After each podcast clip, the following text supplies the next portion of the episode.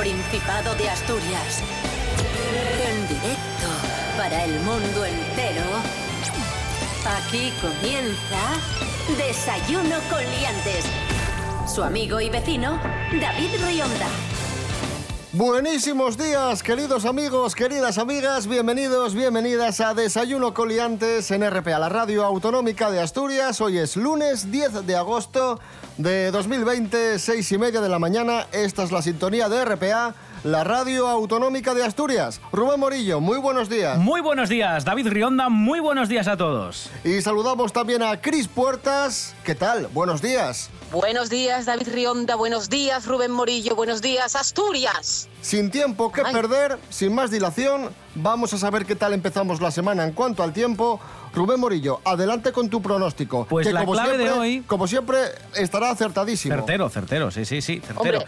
Bueno, la clave del día de hoy va a estar en los vientos. Esto es muy importante porque dependiendo de la intensidad con la que soplen los vientos, que por cierto, esta semana, o al menos los que esperamos en el día de hoy, vienen del norte, vamos a tener mejor día o peor día. En principio hoy vamos a tener un día normal, sol y nubes, a ratinos sol y a ratinos nubes, pero, pero puede ser que sople demasiado fuerte el viento que viene del norte y nos va a meter un anticiclón. un anticiclón y entre dos borrascas. Y una de esas borrascas nos puede tocar. Y esa borrasca, si nos toca, viene por la zona de Galicia, como siempre, aunque, como digo, no se espera que llegue hoy. Sí mañana y pasado, cuando empiezan a cambiar las cosas. Así que hoy tranquilidad, sol y nubes, chimpum. Qué bien explicado, Bueno. sí señor. Muy bien, muy bien. Desayuno con liantes, ay, lere, lere, lere. Desayuno con liantes, ay, lere, lere, lere. Desayuno con liantes, ay, lere, lere, lere. Desayuno con liantes, ay, lere, lere, lere. Desayuno con liantes.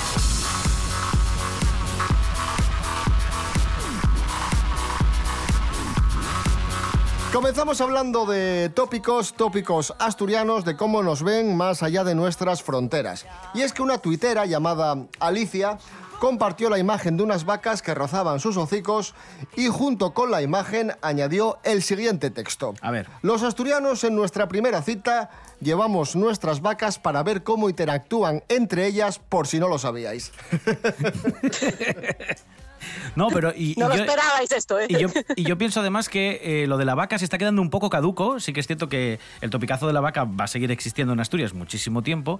Pero últimamente con, con la cocina, el cachopo está subiendo Sí. posiciones. A, a comer cachopo para desayunar, para merendar, para cenar, para comer y como pincho. No, no sé, se les se han vuelto locos. Y además la, la atracción del cachopo a mí me llama la atención el tema de que es, yo creo que es la primera comida en el- la historia del mundo que se mide, eh, o sea, su, gusto se mide en tamaño. Pero yo casi, yo casi perdono más el tópico, porque muchas veces también te lo dicen en cachondeo. Sí, hombre. Como tú puedes hacer también la, la, la guasa con un andaluz, es decir, tú bailas sevillanas. O con un vasco con las piedras. Sí, lo, lo que sea. Pero casi perdono más eso a que, a que no sepan localizar Asturias en el mapa. Que yo me he encontrado con gente, y esto parece mentira, gente adulta que sitúa Asturias en Cantabria, Sí, sí, sí, que piensa que Gijón está en Santander y cosas así. Parece broma, parece mentira, o en Galicia, pero, pero pasa. He contado yo aquí en el programa en alguna ocasión que en cierta celebración en Madrid me preguntaron que de dónde era. Y yo dije, soy de Avilés, en Asturias, ahí muy, muy al norte, está, tenemos, tenemos costa. Y me dicen, ah, sí, estuve yo por ahí cerca, en Vigo. Y yo explicaba, "Mm, tardo más en llegar a Vigo desde Avilés que lo que tardo en venir a Madrid, por favor. Cris, ¿qué tópico te has encontrado tú? Así que recuerdes. Yo creo que, lo, eh, bueno, es que, no es, un, es que un tópico suele, eh, suele significar que hay algo que sea mentira y esto, esto es verdad, que es cuando eh, yo tengo mucha amistad con una compañía muy buena de teatro de Cantabria que se llama Hilo, Hilo Producciones, y cuando vienen aquí, que suelen intentar pues enganchar tres o cuatro funciones juntas, entonces igual tienen tres o cuatro días seguidos que engordan, porque claro, com- comemos muchísimo. Entonces, claro, comen y cenan fuera todos los días que están de función. Entonces dicen, claro, si el vestuario va muy ajustado, el último día ya vamos mal. Pero es que es verdad, claro, porque además es lo típico. Vienes a Asturias, pues aprovechas y coges platos típicos. Entonces, de primero fabada, de segunda cachopo, después de arroz con leche, tres días. Y claro, la vida es así, no la he inventado yo. Yo creo que eso es verdad. Cosas que no interesan. Pues cuando mi madre se iba a operar de corazón, estaba comentando con familiares de Madrid que, que bueno, que estábamos un poco asustados porque aunque nos habían dicho que la operación era muy fácil, pues bueno, siempre hay riesgo y que estábamos ahí esperando a que le dieran cita. Y, y entonces estos familiares nos dijeron que, que como no nos mudábamos a Madrid para que la operasen allí, porque por lo visto allí la ciencia está a años luz y aquí debemos de operar a la gente pues nada, tiznando un palo y abriendo un canal. Y te opera una vaca, tengo entendido. Te opera una vaca y te, te anestesia una madreña. Cosas que no interesan.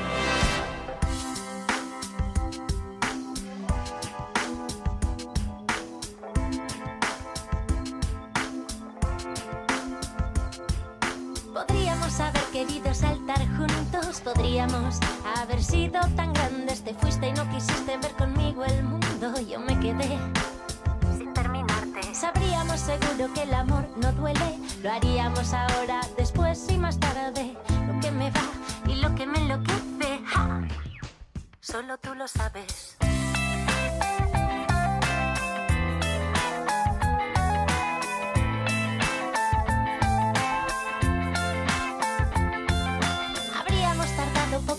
Darnos cuenta de que al fin y al cabo somos iguales. Que nos quisimos tanto venir, recuerda que tú y yo, unos animales. Nos fuimos a Italia, a Francia y a Grecia y tú me dijiste, vamos despierta, que te adelantan por la derecha y si te duermes, no te arrepientas. Podríamos haber hablado tantas cosas, podrías haberte callado la boca. Dame un abrazo, un poco de tu vida,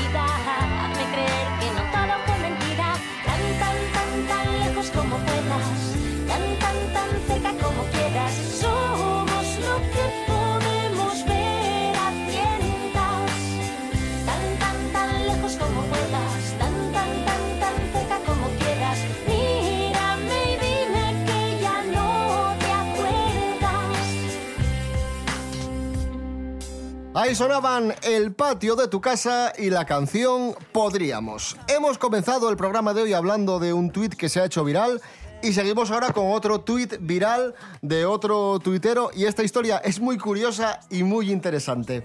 Resulta que un tuitero, un periodista llamado Oriol Soler, cuelga una foto en la que aparece acompañado de amigos y con una chavalina sentada con ellos al fondo. Vale. Son una mesa, hay varios, y asoma la cabecina de una chavala. Y escribe Oriol en Twitter, Rosalía, la cantante. Sí. Necesitamos saber Sí. una cosa. Hicimos el camino de Santiago en el año 2011-2012 con unos amigos. Estuvimos una tarde con una chica que se llamaba Rosalía y que era de Barcelona. ¿Eres tú? Pero resulta, y aquí va lo curioso, la chica obviamente se parece a Rosalía, Sí. y aquí lo curioso es que la propia Rosalía, hubo tuiteros que les llamó mucho la atención la historia, empezaron a investigar, y la propia Rosalía reconoce que en el año 2012 hizo el Camino de Santiago. Y esta Meca. chica se llama Rosalía, era de Barcelona y había hecho el Camino de Santiago. ¿Y era Rosalía, Rosalía? No se sabe, pero hay muchas, Uy, uy, uy. hay muchas opciones de, De que sea, de que sea la auténtica, la auténtica Rosalía. es muy qué curioso. bueno, esto. qué bueno. Claro, el tío Qué empezó a mirar fotos antiguas y dijo, esta tía se parece a Rosalía. Meca, si nos dijo que se llamaba Rosalía y de Barcelona. Y que, y que resulte que Rosalía hizo el Camino de Santiago. Ese mismo año. Ese mismo año, Jolín, pues mucha sí. casualidad. O sea que yo me aventuraría a decir que sí que, que es ella. Cris Puertas, Junto con Eva Longoria. ¿alguna coincidencia con, con algún famoso que nos puedas contar? Reseñable y divertida. Que os pueda, que os pueda contar, no, No. porque soy un caballero. Pero, pero os voy a contar una, una anécdota que no es mía, pero eh, contaba una vez un, un conocido de, de Madrid, que eh, un conocido que no tiene nada que ver con el mundo de- del artisteo, ni de, ni de actores, ni nada de esto. Que hace, pues yo qué sé, en 2000, en el año 2000, 2000 y poco, o por ahí, una encontró un teléfono móvil en, un, pues en una cafetería, no sé dónde Ujú. había sido y tal. eh, bueno, había puesto un aviso, un anuncio, no sé qué, y contactó a la chica que lo había perdido y quedaron como en un sitio para que se lo diera. Entonces ella súper agradecida, gracias a estar el móvil. Entonces, bueno, típico, ya, ya que se lo da, pues tomaron un café rápido, Sí. 5 o 10 minutos. Y esta chica, bueno, majísima, agradecidísima, encantadora, que gracias, tal y cual. Y eh, como hablaron de cuatro cosas, hablaron de, no, hombre, yo soy yo soy actriz y tal, no sé qué, y el buen hombre, pues qué mundo más complicado y tal, que te vaya bien. Este- este- como en Notting Hill, esto de Sí, que sí, qué poco dinero ganáis. Bueno, pues esta chica era Verónica Echegui, que. Ah, sí. el- el- ah, es que a los pocos meses empezó la promo de la Juani, de aquella de Yo soy la Juani de Vigas Sí. Luna, ¿os acordáis? Sí, sí, y sí, este sí. chico, yo le el móvil y le estuve ahí diciendo en plan cuñado de qué profesión más complicada y dos meses después había un cartel de ella en la Gran Vía gigante.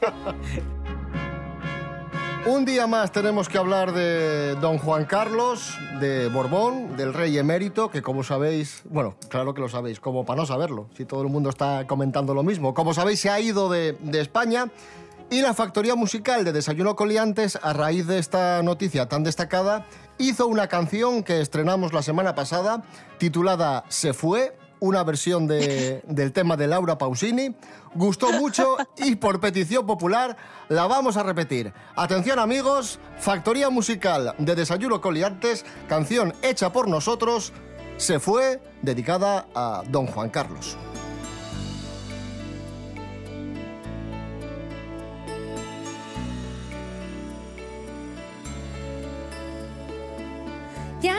Responde ni al teléfono.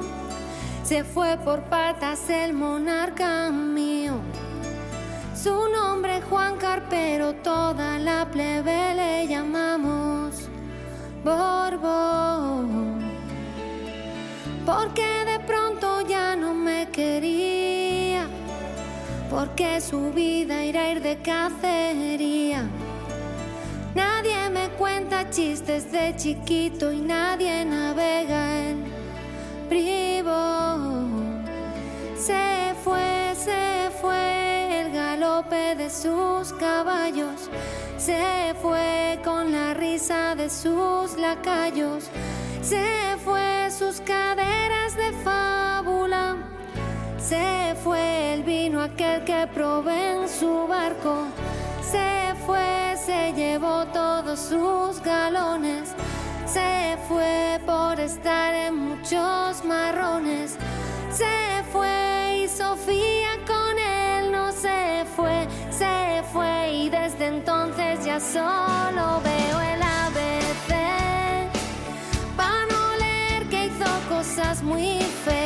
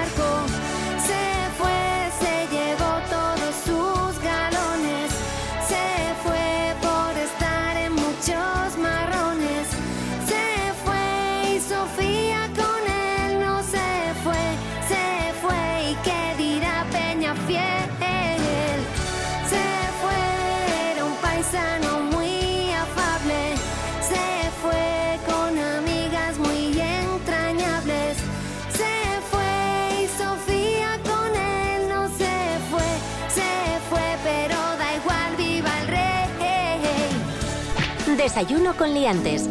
Con David Rionda y Rubén Morillo. Un día como hoy de 2012 sufríamos, vivíamos una ola de calor en España con temperaturas de más de 44 grados centígrados. Hola. Una de las mayores olas de, de calor que se recuerdan en nuestro país. Auténticamente, bueno, Una barbaridad. aquello fue eh, terrible. ¿Por qué se producen las olas de calor? ¿Cómo podemos combatir las olas de calor? Este tipo de historias nos las trae Carlos Herrera. Buenos días. ¿Qué tal? ¿Cómo lo llevan? ¿Todo bien? Les vengo a explicar por qué se produce una ola de calor. Por cierto, olas de calor que cada vez tenemos más a menudo. Antiguamente, hasta hace unos años, se daba una ola de calor cada 20 años.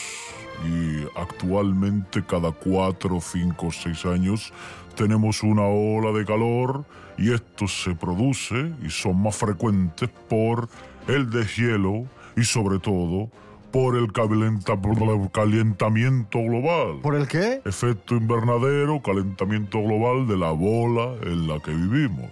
¿eh?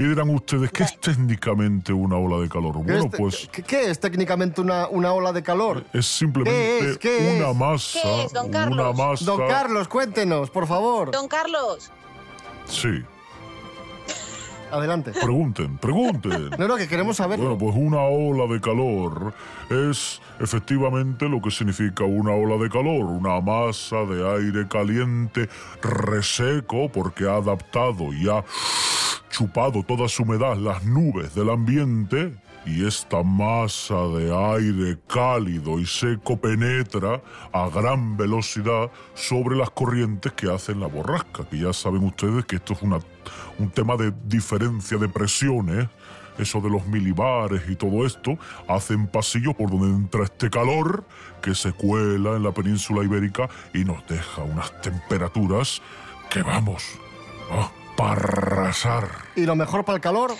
Hielo. Hielo.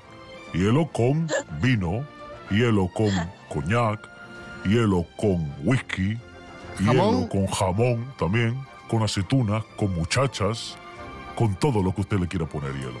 Y con también con rebujito, que está muy rico. Y con paletilla. Y también con tocino. Y con migas. Y con butifarra. ¿Cómo me gusta la palabra butifarra?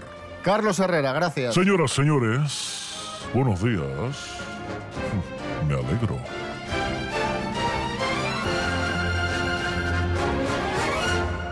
Atención, hablamos de la relación sexual más rara del mundo. ¿Cómo? Del mundo animal. Cuidado. Ah. Del mundo animal. ah, La relación sexual del llamado Diablo Negro. Uh, ¿A que os llama la atención esto, eh? sí. Yo creo Vamos, que lo conocí de chavala. Esther Rodríguez. Buenos días, Esther. Cuéntanos. Hola, ¿qué tal? Muy buenos días a todos. Pues sí, David, como bien dices, un grupo de investigadores de Monterrey acaba de desvelar por qué la hembra del rape de los abismos no rechaza el cuerpo del macho cuando éste se acopla a ella para el resto de su vida. Mira, os cuento. Estos animales viven en el abismo de los océanos, allí donde la luz ni siquiera se sospecha. Son desagradablemente feos, tanto que hacen que la idea de monstruo marino se quede corta. El macho es mucho más pequeño que la hembra y su estrategia en la búsqueda de hembra entre tanta oscuridad es encontrar una y parasitarla para siempre. Cuando el monstruo joven encuentra hembra, le clava sus afilados dientes y poco a poco funde su piel con la suya. Y no solo su piel, el macho lo pierde todo. Los órganos internos e incluso los ojos. Se produce una fusión casi integral. Solo hay una cosa que no pierde, los testículos. Cada hembra puede llevar una docena de machos en su cuerpo a lo largo de su vida. Pero os preguntaréis que cómo es posible que se fusionen sin que haya un rechazo inmune. Bueno, la respuesta está en un cambio inmunológico que permite la fusión. Y es que estos animales carecen de inmunidad adaptativa. Bueno, Lo cierto es, es que esto podría ayudar en terapias para mejorar la inmunidad innata en pacientes inmunodeficientes. Así que quizás en un futuro le debamos a este monstruo marino lo que sería uno de los grandes avances sanitarios del siglo XXI. Muchas gracias, hasta la próxima.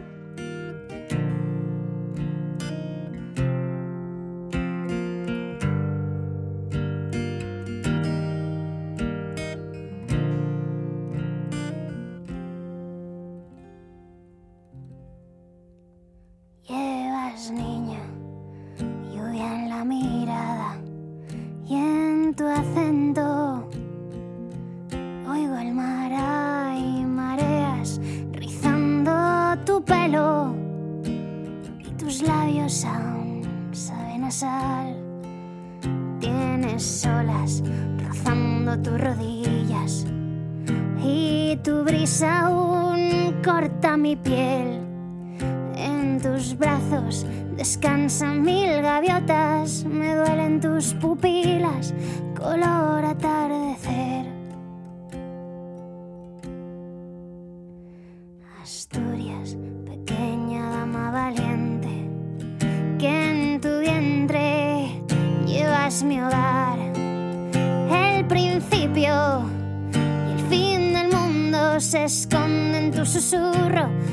Ojos hay verdad. Asturias, niña de ala blanca, caricia que araña, sonrisa que escuece, un sueño que duerme al borde de tu garganta, voz de alborada de, de mañana larga.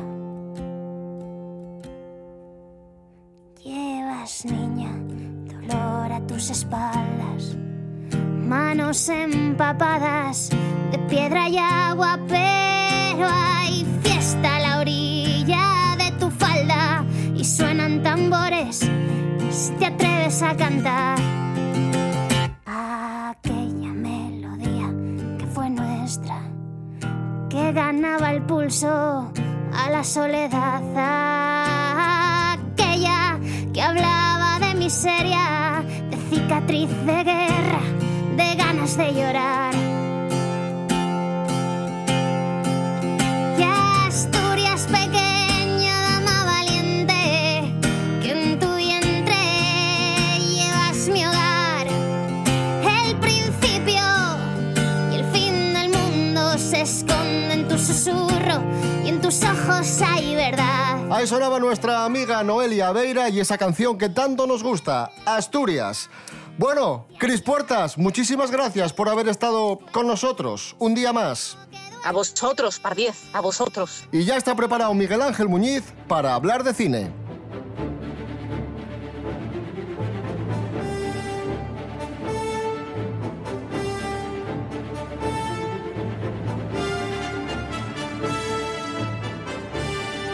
Celuloide maltratado, la sección de cine olvidado de Miguel Ángel Muñiz.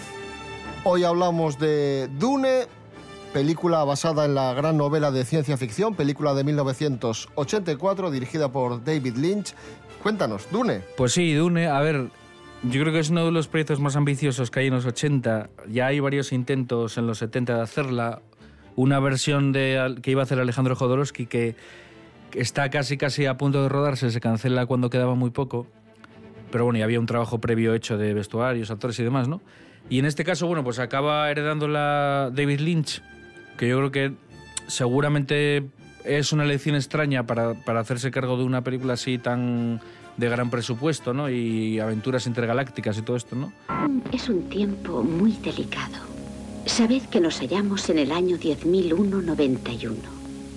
En estos tiempos, la sustancia más apreciada del universo es la especia melange, especia que extiende la vida. Esta especia existe solamente en uno de los planetas del universo entero. Ese planeta es Arrakis, también conocido con el nombre de Dune.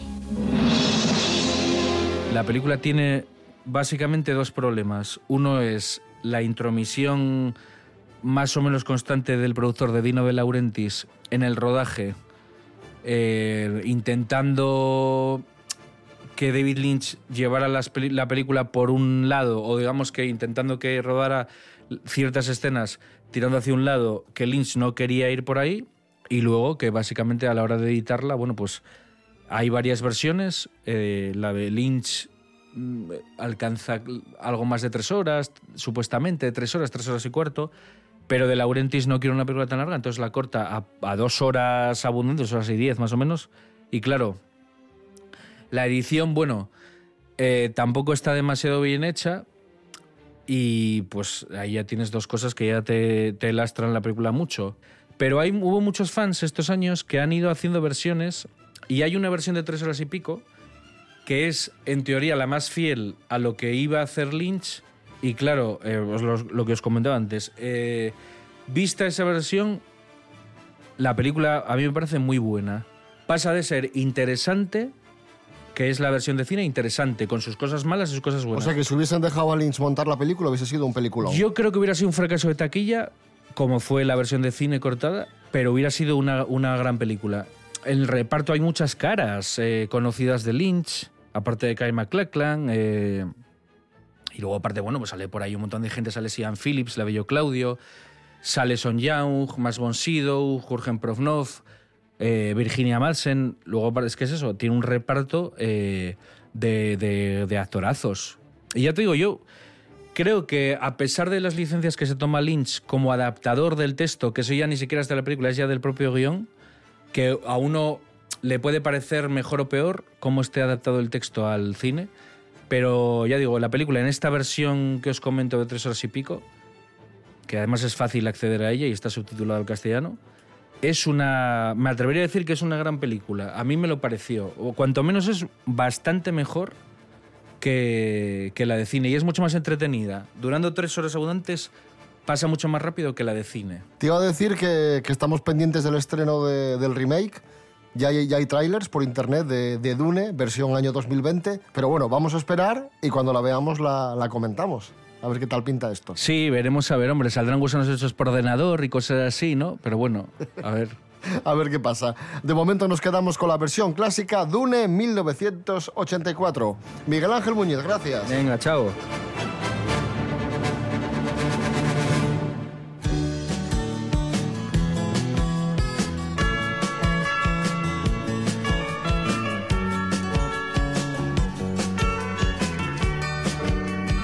Nos vamos, lo hacemos escuchando a los Estucas y el tema Hazañas Bélicas. Mañana a las seis y media de la mañana, más y mejor. Recordad, redes sociales, Instagram, Facebook, desayunocoliantes.com y rtpa.es, Radio a la Carta. Rubén Morillo. David Rionda. Hasta mañana. Hasta mañana.